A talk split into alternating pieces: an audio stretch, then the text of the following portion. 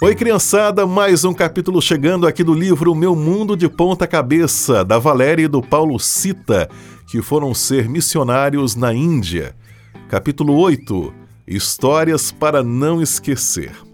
A primeira história é a seguinte: eles é, falam em primeira pessoa. Eles escrevem o livro em primeira pessoa. No orfanato, nossa comunicação era em inglês. Ninguém falava português ou espanhol.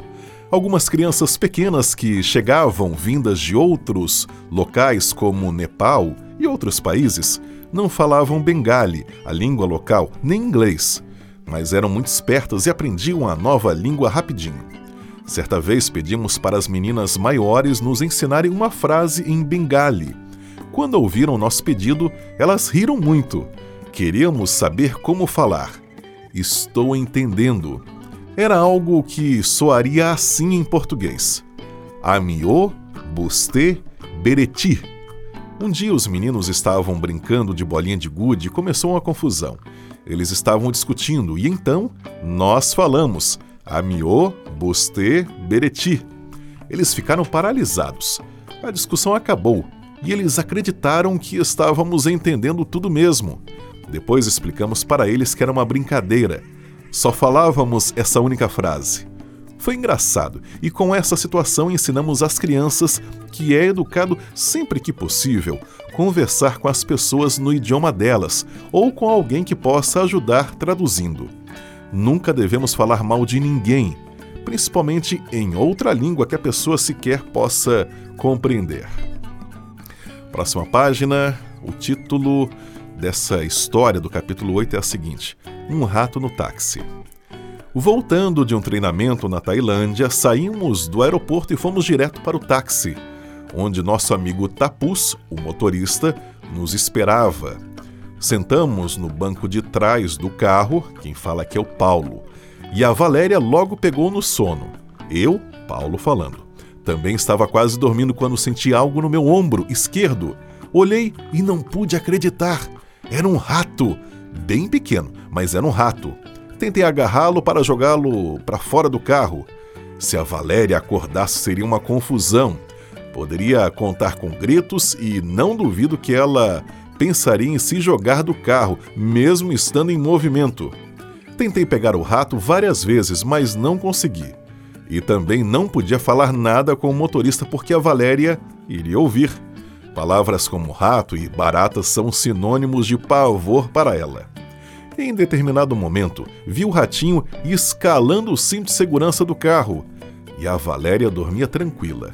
Não deixei o rato chegar perto dela. Então comecei a orar.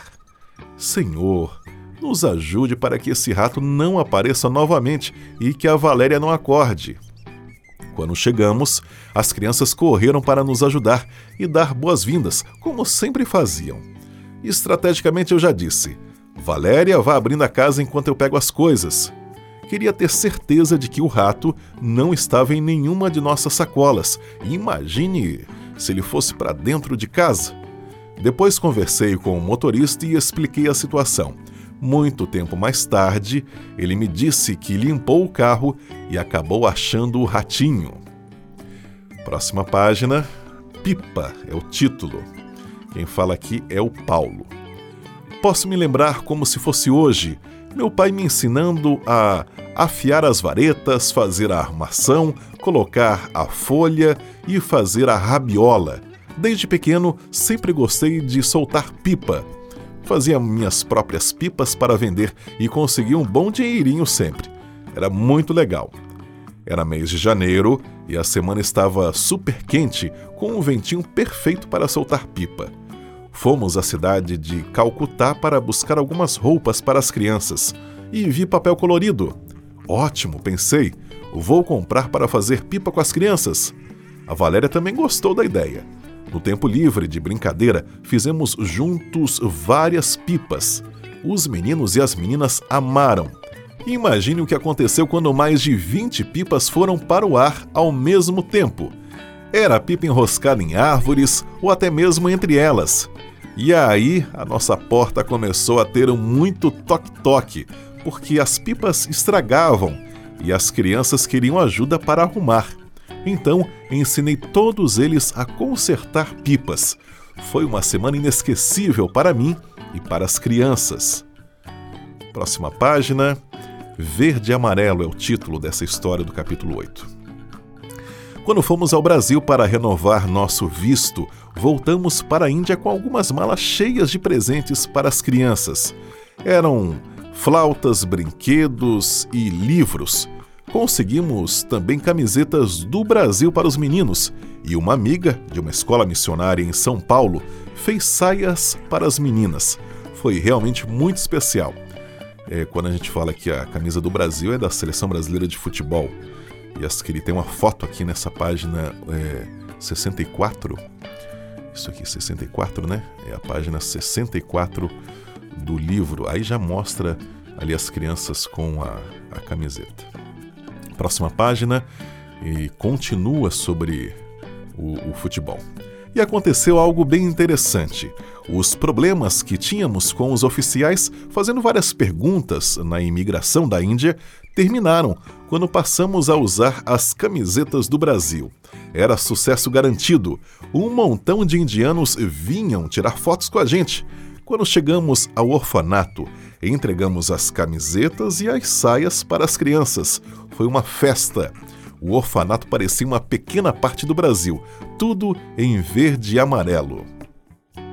Próxima página, página 66 do livro. O título é desse dessa história é o seguinte: Água em Calcutá. Água limpa é algo bem complicado na região de Calcutá, na Índia. Mesmo depois de ter passado por filtros, ainda tem gosto diferente para nós, brasileiros. Cor meio amarelada e muitos minerais que podem ser vistos através do copo. Enquanto eh, estivemos na Índia, tive três crises de pedra nos rins. Quem fala aqui é o Paulo e continua. Acreditamos que tenha sido por causa da quantidade de minerais na água. Quando íamos à cidade, comprávamos uma garrafa de água mineral para cada um de nós. Era tão refrescante beber água pura, sem gosto de outras coisas e completamente transparente. Isso nos fazia lembrar de como somos privilegiados pela água que temos no Brasil. Grande parte da população mundial não tem o mesmo privilégio Agradeça a Deus pela água que você tem e bebe é, a quantidade ideal. Aí tem um box aqui falando o seguinte: você sabia?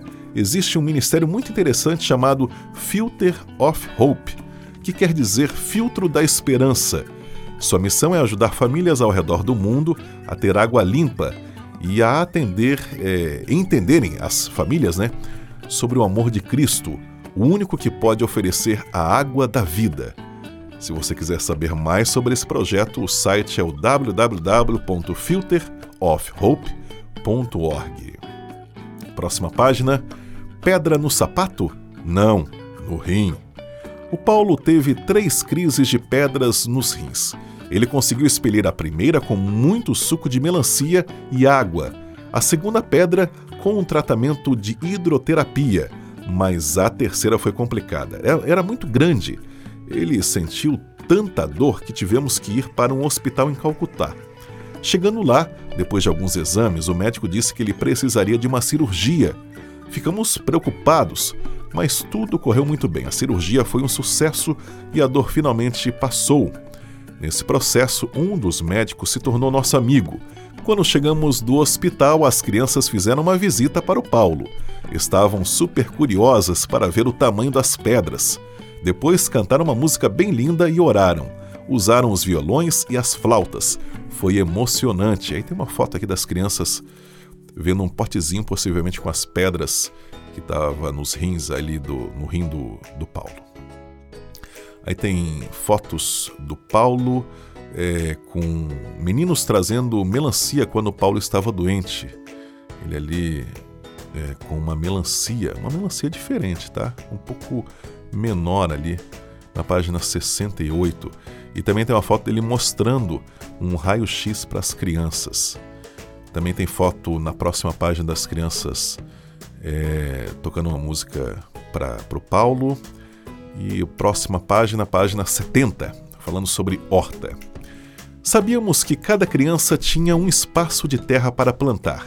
Era lindo ver cada uma cuidando do seu pequeno pedaço de terra. Um dia, o diretor do orfanato nos chamou e disse que os professores também deveriam plantar. Gostamos da ideia, apesar de ser um desafio, era uma grande oportunidade. As crianças nos ensinaram a preparar a terra, colocar as sementes, protegê-las do sol e também qual era a melhor hora do dia para regar. Eram profissionais. O Paulo continua aqui escrevendo. Enquanto eu trabalhava duro, suando debaixo do sol da Índia, a Valéria e algumas meninas fotografavam cada processo. Pouco tempo depois, as sementes brotaram e as plantas começaram a crescer. Plantamos couve-flor, beterraba e repolho. No meio dos canteiros havia salsinha e coentro. Um dia, um dos meninos nos chamou e disse que tinha orado por nossa horta. Ficamos admirados e agradecidos por tanta bondade. Na época da colheita, ficamos surpresos com a beleza da horta e o que é melhor, com o sabor. Tudo que foi plantado, tanto por crianças como pro, por, pelos professores, acabou indo parar na cozinha. É, tem um box aqui falando o seguinte: comece uma horta. Existem vários tipos de hortas, grandes, pequenas ou até mesmo pequenos cultivos em vasos. Pesquise e faça planos de ter pelo menos uma hortinha de temperos. Você vai gostar. Próxima página, página 71. Passeios de ônibus. As crianças não estavam acostumadas a andar de ônibus ou carro porque ficavam quase o tempo todo no orfanato e eram de origem extremamente simples. Durante o ano em que estivemos juntos, saímos com elas pelo menos cinco vezes. Foi bem especial, exceto porque a maioria das crianças passava mal andando de ônibus. Por causa disso, antes de sair, já entregávamos um saquinho para cada criança. Diziam que era uma barba para elas. Todo mundo recebia. E a, com relação à barba, tem uma foto da criança é, com, com a sacola plástica ali um, cobrindo uma parte do rosto. Mas é, o Paulo alerta o seguinte: não brinque com sacolas plásticas no rosto. Isso pode ser perigoso. Se precisar, use sempre com a ajuda de um adulto. As crianças só estavam encostando ali no rosto. Vocês podem ver na página 71 ali. É, eles foram ao zoológico, à praia, à igreja no centro de Calcutá, ao parque no Dia das Crianças e à padaria no centro de Calcutá. Você sabia que em inglês, quando uma pessoa fica enjoada dentro de algum meio de transporte, chamamos de car sink? Próxima página, página 72. Uma praia cheia de vacas descobrimos que a maioria das crianças do orfanato nunca tinha visto o mar. Começamos então a fazer planos para ir à praia. Conseguimos ajuda para alugar um ônibus e preparamos sanduíches e sacolinhas com frutas na noite anterior. Parecia uma fábrica de produção a todo vapor. Todos estavam envolvidos. Saímos bem cedinho porque, como o trânsito da Índia é complicado, não poderíamos ir muito rápido foram 5 horas e meia para apenas 25 quilômetros. Uma loucura, mas valeu a pena. O casal continua falando o seguinte, principalmente o Paulo aqui nessa parte. Quando chegamos, pudemos aproveitar bem o dia. Havia muita sujeira e vacas na praia, mas a oportunidade de ver aqueles pequenos rostinhos felizes, sentindo a brisa do mar e a areia nos pés, foi inesquecível. Fomos logo para a água e brincamos muito. As crianças subiam em mim, o Paulo falando, e eu as jogava para o alto, fazendo a, elas caírem na água. Amaram a ideia, a brincadeira, e na minha frente logo se formou uma fila. No fim do dia, meus braços estavam doendo. Um dos garotos ficou com as mãos e os braços cobertos de areia molhada. Passamos a chamá-lo de Sandman, é, homem de areia em inglês a oportunidade de desfrutar com as crianças aquele imenso mar e poder sentir a grandiosidade do poder de Deus foi uma experiência única e especial. E aí tem foto das crianças é, na praia, tem um Sandman ali, todo coberto de areia. É, tem uma vaca também na praia aqui, tem uma foto de uma vaca na praia, página 73. E, e a areia é um pouquinho mais barrenta, não é tão limpa como a areia aqui do Brasil. Se você tiver oportunidade, vê na página 73. Próxima página, o título Como Astros de Cinema no Zoológico. Certa vez as crianças comentaram que gostariam de ver os animais mais de perto.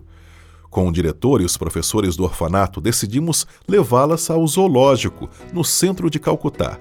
No dia marcado, acordamos bem cedo, preparamos tudo e saímos em viagem. Chegando lá, cada professor era responsável por cerca de 10 crianças. Nosso grupo logo saiu para caminhar e ver os animais. De repente, um homem se aproximou de nós e pediu para tirar uma foto.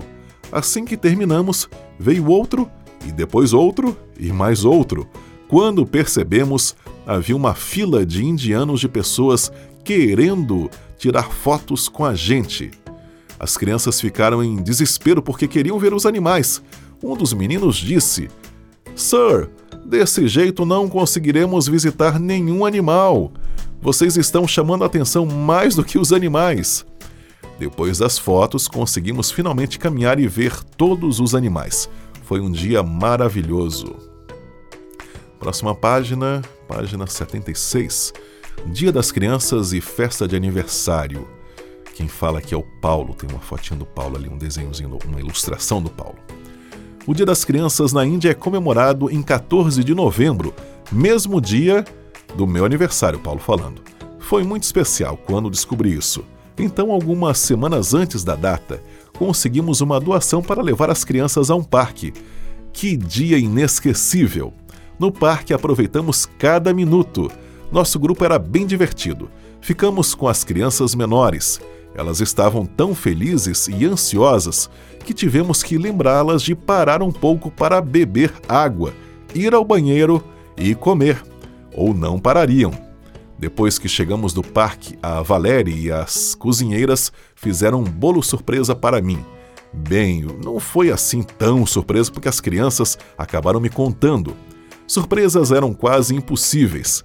Cada criança ganhou um balão que tínhamos levado do Brasil porque em Calcutá era bem difícil encontrar essas coisas. Também ganharam uma revista do nosso amiguinho em inglês. Eles nem acreditavam. Quantos presentes! Um balão e uma revista infantil! Nosso coração estava radiante de vê-los felizes assim. Acho que foi um dos melhores aniversários da minha vida, fala o Paulo. Próxima página, página 76. Outros orfanatos. Tivemos a oportunidade de visitar alguns outros orfanatos perto do Nepal, um lugar lindo com montanhas, muito verde e águas cristalinas, vindas das cordilheiras do Himalaia. Por causa dos ventos frios do Himalaia, encontrando os ventos quentes da Índia, passamos por forte, fortes tempestades. Eram também relâmpagos e trovões que quase não conseguíamos dormir. Foi lá também que encontramos as maiores aranhas que já vimos, tudo no escuro porque não existe eletricidade no local. Foram dias de fortes emoções. A coisa mais bonita que encontramos naqueles orfanatos não eram recursos materiais, mas as pessoas. Em um deles, os responsáveis diziam considerar cada criança tão preciosa quanto um diamante e acreditavam que missionários podiam mudar o mundo, exatamente como os discípulos fizeram. Roupas novas. Era início de outubro e estava começando o outono na Índia. Logo é, chegaria o inverno, lembrando que a Índia está no hemisfério norte e aí fica o que significa que suas estações não ocorrem nos mesmos meses que no Brasil, um país do hemisfério sul. Logo chegaria o inverno percebemos que muitas crianças não tinham chinelos, tênis ou sapatos e também precisavam de roupas novas. Um dia, enquanto conversávamos com elas, perguntamos do que precisavam e fizemos algumas anotações. Recebemos doações de amigos do Brasil e organizamos uma lista. A ajuda dos outros professores foi muito importante, pois a compra seria diferente. Normalmente as crianças recebiam as roupas, mas dessa vez demos a oportunidade de comprarem com a gente. Saímos em grupos menores e foi uma das primeiras vezes que elas tiveram a oportunidade de escolherem as próprias roupas. Podíamos ver em seus olhinhos como estavam felizes. Aí na página 78 tem foto das crianças com as roupas novas. Página 79 também com os presentes. Página 80. Flautas da fé. Quando fomos para a Índia, levamos em uma das malas 50 flautas doces que foram doadas por um casal de amigos. Começamos a dar aulas de música para as crianças e foi um sucesso. Em apenas três meses, recebemos um convite para tocar na igreja de Calcutá. Depois de um tempo, lançamos um desafio para as crianças: nos auxiliarem em aulas de música nas vilas. Elas ficaram muito felizes com essa ideia fomos de casa em casa convidando as famílias. Nas vilas, as pessoas só falavam em bengali. As crianças eram é, as tradutoras. Falávamos em inglês e elas traduziam para um bengali. Fizeram um bom trabalho, um good job em inglês. Marcamos a data da primeira aula, mas havia um problema. Apareceu o dobro de crianças que tínhamos previsto e não tínhamos dinheiro para comprar mais flautas. Oramos e um dia antes da aula, eu, a o Paulo falando, falei para a Valéria, falei com a Valéria. Vou até Calcutá comprar mais 40 flautas.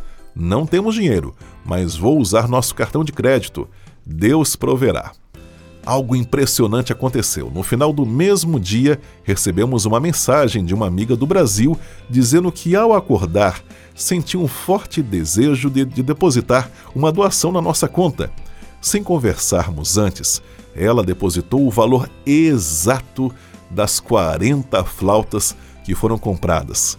Com o poder de Deus, é, com o seu poder, Deus move determinadas pessoas para ajudar outras. Terminando aqui o capítulo, aula de flauta entre muitos perigos. A semana em que as aulas de flauta começaram foi, foram bem complicadas. A semana, né? Foi bem complicada. Na segunda-feira, quase aconteceu um acidente com três meninos. Na quarta-feira, uma das missionárias foi para o hospital e na quinta-feira à noite, anterior ao dia da aula, a Valéria perdeu a voz. Mais detalhes dessa história na página 100. Como já mencionamos, a Índia é um local com muitos deuses por todo lado. Nas vilas, eles têm templos para esses deuses, feitos de barro, papel ou até mesmo de ferro ou madeira. Precisamos respeitar a religião das pessoas, mas levar as boas novas do Deus verdadeiro, essa é a missão, nossa missão. Aqui está falando mais uma vez o Paulo e a Valéria. Para andar nas vilas por uma questão de segurança, um professor indiano ia é, na frente, é, comigo e com a Valéria. As crianças iam no meio e os outros professores iam atrás. Estávamos caminhando felizes rumo ao local onde seria a aula, quando um homem bêbado entrou na nossa frente e começou a falar em bengali. As crianças logo começaram a traduzir. Vocês não podem passar aqui, vão embora! E ele ameaçou chegar perto das crianças. Nessa hora surgiu outro homem, deu um soco nele e disse que poderíamos passar. Foi uma cena chocante para nós e para as crianças também. Como o outro homem estava bêbado, caiu no chão e passamos rapidamente. Nossa primeira aula foi ao ar livre, embaixo de uma árvore. Eram mais de 70 crianças. Essas aulas aconteceram por várias semanas. A cada semana as famílias estavam mais e mais agradecidas e as crianças super felizes. Página 82 Nossas reuniões. Uma vez por semana tínhamos uma reunião especial com as crianças em nossa casa. Era muito legal sempre organizávamos alguma surpresa para elas. A surpresa não era nada material, era algo para fazermos juntos. Gostávamos de ler, conversar ou tocar flauta. Um dia quiseram nos vestir com roupas indianas. Foi bem divertido. Cada semana era algo diferente. Também aproveitávamos o tempo para tomar decisões importantes juntos ou somente conversar e brincar. Durante uma das reuniões, quiseram saber por que teríamos que ir embora um dia. Então explicamos sobre vistos e passaportes. As crianças eram muito curiosas. E esse foi o capítulo 8 do livro Meu Mundo de Ponta Cabeça. grande abraço e até o próximo capítulo.